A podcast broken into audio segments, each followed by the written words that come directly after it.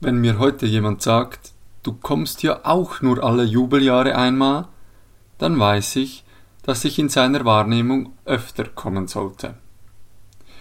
Am Weihnachtsfest des Jahres 1300 rief Papst Bonifatius VIII. zum ersten Mal ein Annus Jubiläus, ein Jubeljahr aus. Der Papst gewährte in diesem kalendarisch besonderen Jahr den Rompilgern einen vollständigen Ablass, damit gemeint die Vergebung aller Sünden. Das Jubeljahr hat seinen Ursprung im antiken Judentum. Im Alten Testament findet sich im Buch Levitikus ein Gesetzestext, nach dem alle sieben mal sieben Jahre das fünfzigste Jahr ein Jobeljahr zu sein hat. Das Wort Jobel, von dem sich dann das lateinische Wort Jubiläus ableitet, bedeutet das Tier Widder.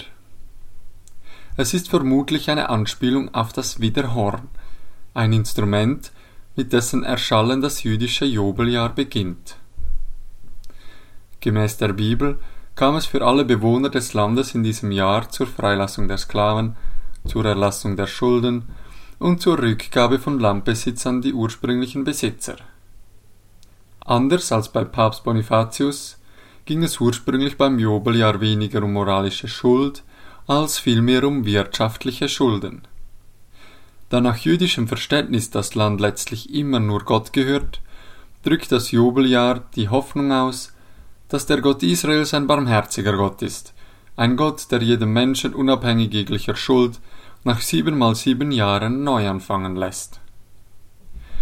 Sollte mir mein Freund wieder einmal vorwerfen, ich käme ja nur alle Jubeljahre einmal, wird er sehen, dass er maßlos übertreibt.